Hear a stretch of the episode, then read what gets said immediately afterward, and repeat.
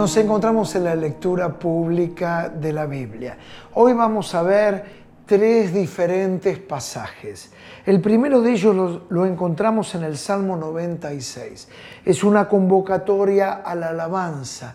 Se inicia en el primer versículo diciendo, cantad al Señor cántico nuevo.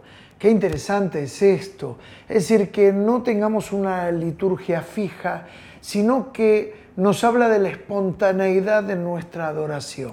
Es como cuando hablamos con alguien, necesitamos hacerlo desde el corazón, debe de ser fresco y de ahí lo que nos dice cántico nuevo. Luego vamos a, meternos en un pasaje más profundo, vamos a segunda de Samuel, ahí vamos a recorrer varios capítulos, capítulo 1, capítulo 2, luego saltamos al 3, del 1 al 21, diferentes escenas. Algo tan profundo, doloroso en la vida de David es cuando se entera de la muerte de Saúl. Y acá notamos la nobleza de David, porque aun, cuando Saúl había deseado la muerte de David, el corazón de David se va a llenar de pena porque el rey, el ungido como él lo llamaba, se encontraba muerto. También vamos a tener otros escenarios, el canto de David por Saúl y Jonatán, quien había sido su hermano del alma, la unción de David y finalmente el libro de Hechos en el capítulo 13 del versículo 44 al 52, cuando hace inicio de un nuevo viaje el apóstol Pablo con su cometido de alcanzar a los gentiles. Disfruta como nunca de la palabra del Señor.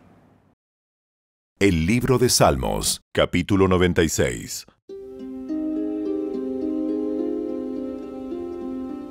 Canten al Señor una nueva canción.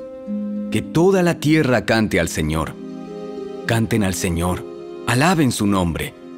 Cada día anuncien las buenas noticias de que Él salva. Anuncien sus gloriosas obras entre las naciones. Cuéntenles a todos las cosas asombrosas que Él hace Grande es el Señor, es el más digno de alabanza. A Él hay que temer por sobre todos los dioses. Los dioses de las otras naciones no son más que ídolos, pero el Señor hizo los cielos. Honor y majestad lo rodean, fuerza y belleza llenan su santuario. Oh naciones del mundo, reconozcan al Señor, reconozcan que el Señor es fuerte y glorioso den al Señor la gloria que merece. Lleven ofrendas y entren en sus atrios. Adoren al Señor en todo su santo esplendor. Que toda la tierra tiemble delante de Él. Digan a todas las naciones, el Señor reina. El mundo permanece firme y no puede ser sacudido. Él juzgará a todos los pueblos con imparcialidad.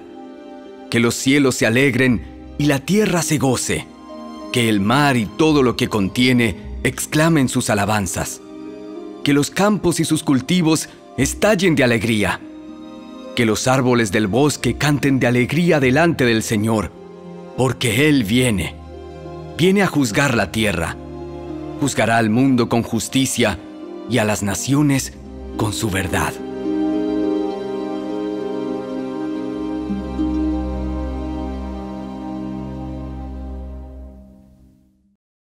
El segundo libro de Samuel, capítulo 1.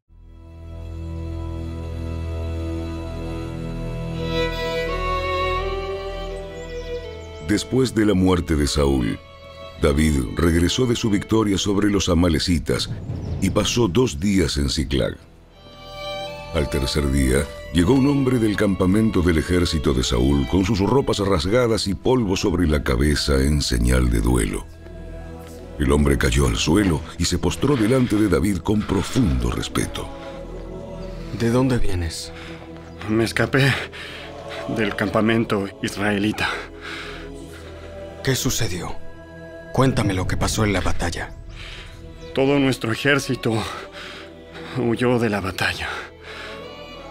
Murieron muchos hombres. Saúl y su hijo Jonatán también están muertos. ¿Cómo sabes que Saúl y Jonatán están muertos? El hombre respondió. Sucedió que yo estaba en el monte Gilboa. Y allí estaba Saúl, apoyado en su lanza, mientras se acercaban los enemigos en sus carros de guerra. Cuando se dio vuelta y me vio, me gritó que me acercara a él. ¿Qué quiere que haga? Le pregunté. Y él me contestó, ¿quién eres? Le respondí, soy una malecita.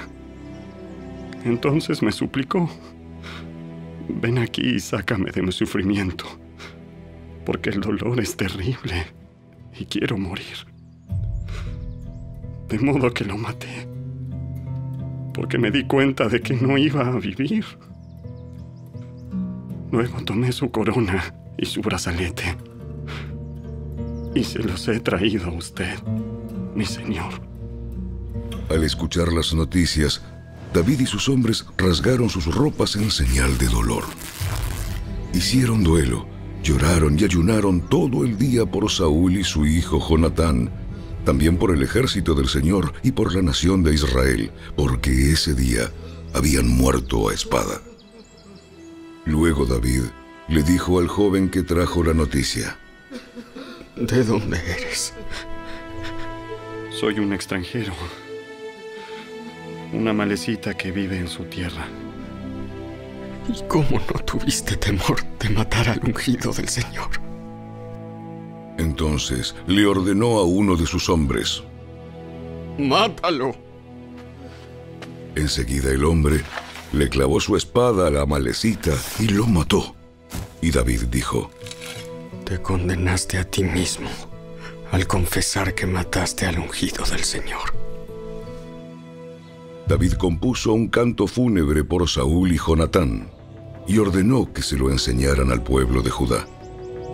Es conocido como el Cántico del Arco y está registrado en el libro de Jaser. Oh Israel, tu orgullo y tu alegría yacen muertos en las colinas. Oh, cómo han caído los héroes poderosos. No lo anuncien en Gat, ni lo proclamen en las calles de Ascalón, o las hijas de los filisteos se alegrarán y los paganos se reirán con aires de triunfo.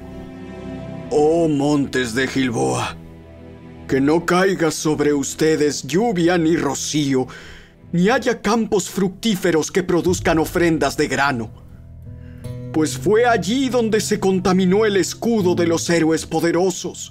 El escudo de Saúl ya no será ungido con aceite. El arco de Jonatán era potente y la espada de Saúl realizó su trabajo mortífero. Derramaron la sangre de sus enemigos y atravesaron a muchos héroes poderosos. Cuán amados y agradables fueron Saúl y Jonatán. Estuvieron juntos en la vida y en la muerte. Eran más rápidos que las águilas, más fuertes que leones. Oh, mujeres de Israel, lloren por Saúl, porque él las vistió con lujosas ropas escarlatas, con prendas adornadas de oro. Oh, cómo han caído los héroes poderosos en batalla. Jonatán yace muerto en las colinas. ¿Cómo lloro por ti, Jonatán, hermano mío? Oh, cuánto te amaba. Tu amor por mí fue profundo, más profundo que el amor de las mujeres. Oh, cómo han caído los héroes poderosos, despojados de sus armas, yacen muertos.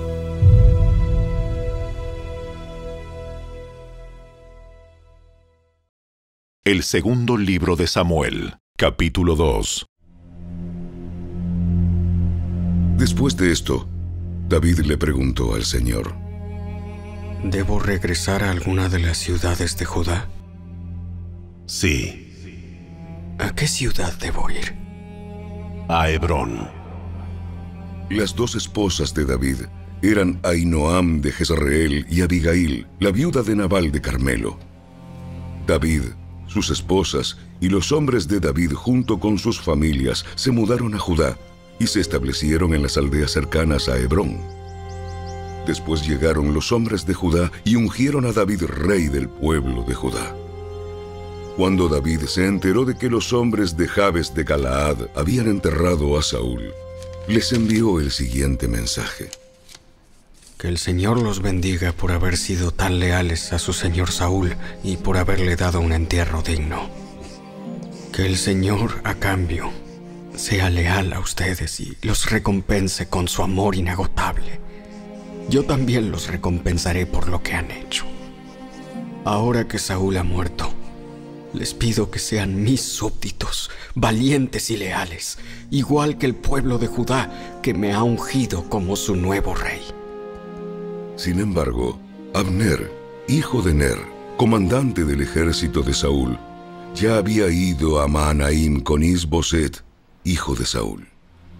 Allí proclamó a Isboset rey de Galaad, de Jezreel, de Efraín, de Benjamín, de la tierra de los Jesuritas y del resto de Israel. Isboset, hijo de Saúl, tenía 40 años cuando llegó a ser rey y gobernó desde Mahanaim dos años. Mientras tanto, el pueblo de Judá permaneció leal a David. David hizo de Hebrón su ciudad capital y gobernó como rey de Judá siete años y medio. Cierto día, Abner dirigió a las tropas de Isboset desde Maanaim a Gabaón. Por el mismo tiempo, Joab, hijo de Sarbia, salió al frente de las tropas de David. Los dos ejércitos se encontraron en el estanque de Gabaón y se sentaron frente a frente en lados opuestos del estanque. Entonces Abner le sugirió a Joab. Propongo que algunos de nuestros guerreros se enfrenten aquí cuerpo a cuerpo, delante de nosotros. Muy bien. Así que se eligieron doce hombres de cada grupo para pelear. Doce hombres de Benjamín que representaban a Isboset, hijo de Saúl, y doce que representaban a David. Cada uno agarró a su oponente del cabello y clavó su espada en el costado del otro, de modo que todos murieron. A partir de entonces, ese lugar en Gabaón se conoce como el campo de las espadas. Ese día se desencadenó una feroz batalla y las fuerzas de David derrotaron a Abner y a los hombres de Israel. Joab, Abisai y Asael, los tres hijos de Sarbia, estaban entre las fuerzas de David ese día. Asael podía correr como una gacela y comenzó a correr tras Abner. Lo persiguió sin tregua y no se detuvo para nada. Cuando Abner se dio vuelta y lo vio venir, le gritó, ¿Eres tú, Asael? Sí, soy yo. Ve a pelear con otro. Enfréntate a uno de los jóvenes y despójalo de sus armas. Pero Asael siguió persiguiéndolo. Abner le volvió a gritar. ¡Vete de aquí! ¡No quiero matarte! ¿Cómo podría dar la cara a tu hermano Joab? Pero Asael se negó a regresar. Entonces Abner le clavó la parte trasera de su lanza en el estómago. La lanza le salió por la espalda y Asael cayó muerto al suelo. Todos los que pasaban por allí se detenían al ver a Asael tendido muerto. Cuando Joab y Abisai se enteraron de lo sucedido, salieron a perseguir a Abner. El sol ya se ponía cuando llegaron a la colina de Ama, cerca de Gía, en el camino que lleva al desierto de Gabaón. Las tropas de Abner, de la tribu de Benjamín, se reagruparon allí en la cima de la colina para tomar posiciones. Abner le gritó a Joab. ¿Es inevitable que nos matemos unos a otros? ¿No te das cuenta de que lo único que produce es amargura? ¿Cuándo vas a ordenar que tus hombres dejen de perseguir a sus hermanos israelitas? Entonces dijo Joab, Si no hubieras hablado, solo Dios sabe lo que habría pasado. Porque los habríamos perseguido toda la noche de ser necesario. De manera que Joab tocó el cuerno de carnero y sus hombres dejaron de perseguir a las tropas de Israel. Durante toda esa noche, Abner y sus hombres retrocedieron por el valle del Jordán. Cruzaron el río Jordán y viajaron toda la mañana sin detenerse hasta llegar a Maanaim. Mientras tanto, Joab y sus hombres también regresaron a casa. Cuando Joab contó sus bajas, descubrió que solo faltaban 19 hombres, además de Asael. Pero murieron 360 hombres de Abner, todos de la tribu de Benjamín. Joab y sus hombres llevaron el cuerpo de Asael a Belén y lo enterraron en la tumba de su padre. Luego viajaron toda la noche y llegaron a Hebrón al amanecer.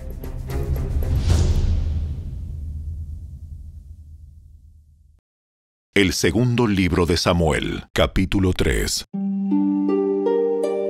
Este fue el comienzo de una larga guerra entre los que eran leales a Saúl y los que eran leales a David.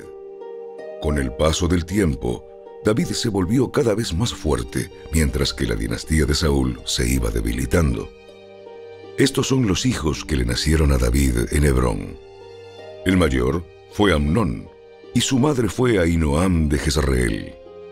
El segundo fue Daniel, y su madre fue Abigail, la viuda de Nabal de Carmelo. El tercero fue Absalón, y su madre fue Maaca, hija de Talmai, rey de Jesur. El cuarto fue Adonías, y su madre fue Agit. El quinto fue Cefatías, y su madre fue Abital. El sexto fue Itream, y su madre fue Egla, esposa de David. Todos estos hijos le nacieron a David en Hebrón. Como la guerra entre la casa de Saúl y la casa de David continuaba, Abner llegó a ser un poderoso líder entre los que eran leales a Saúl. Cierto día, Isboset, hijo de Saúl, acusó a Abner de haberse acostado con una de las concubinas de su padre, una mujer llamada Rispa, hija de Aja. Abner se puso furioso. ¿Soy acaso un perro de Judá para que me trates a patadas? Después de todo lo que hice por tu padre Saúl, por su familia y por sus amigos al no entregarlos a David, ¿es mi recompensa que me culpes por lo de esta mujer? ¡Que Dios me castigue y aún me mate si no hago todo lo posible para ayudar a David! ¡A que consiga lo que el Señor le prometió! Voy a tomar el reino de Saúl y entregárselo a David. Voy a establecer el reino de David sobre Israel, al igual que sobre Judá. Todo el territorio desde Dan en el norte hasta Berseba en el sur. Isboset no se atrevió a decir ni una sola palabra más, porque tenía miedo de lo que Abner pudiera hacer. Entonces Abner envió mensajeros a decirle a David, ¿Acaso no le pertenece a usted toda la tierra?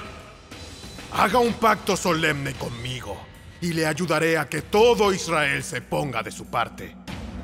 Muy bien, pero no negociaré contigo, a menos que cuando vengas me traigas a mi esposa Mical, hija de Saúl. Además David envió este mensaje a Isboset, hijo de Saúl. Devuélveme a mi esposa Mical, pues la compré con la vida de cien filisteos. Entonces Isboset quitó a Mical de su marido Palti, hijo de Lais. Palti la siguió hasta Baurín, llorando todo el camino. Por eso Abner le dijo, Regresa a tu casa. Así que Palti volvió a casa. Mientras tanto, Abner había consultado con los ancianos de Israel y les dijo, Desde hace tiempo ustedes han querido hacer a David su rey. Ahora es el momento, pues el Señor ha dicho, yo he elegido a David para que salve a mi pueblo Israel de manos de los filisteos y de sus demás enemigos. Abner también habló con los hombres de Benjamín. Después se fue a Hebrón para decirle a David que todo el pueblo de Israel y de Benjamín aceptaban apoyarlo. Cuando Abner y veinte de sus hombres llegaron a Hebrón, David los recibió con un gran banquete. Luego Abner propuso a David, Déjame que vaya y convoque a todo Israel a una asamblea para que apoye a mi señor, el rey. Los israelitas harán un pacto con usted para hacerlo su rey. Y usted gobernará todo lo que desea su corazón. Así que David despidió a Abner en paz.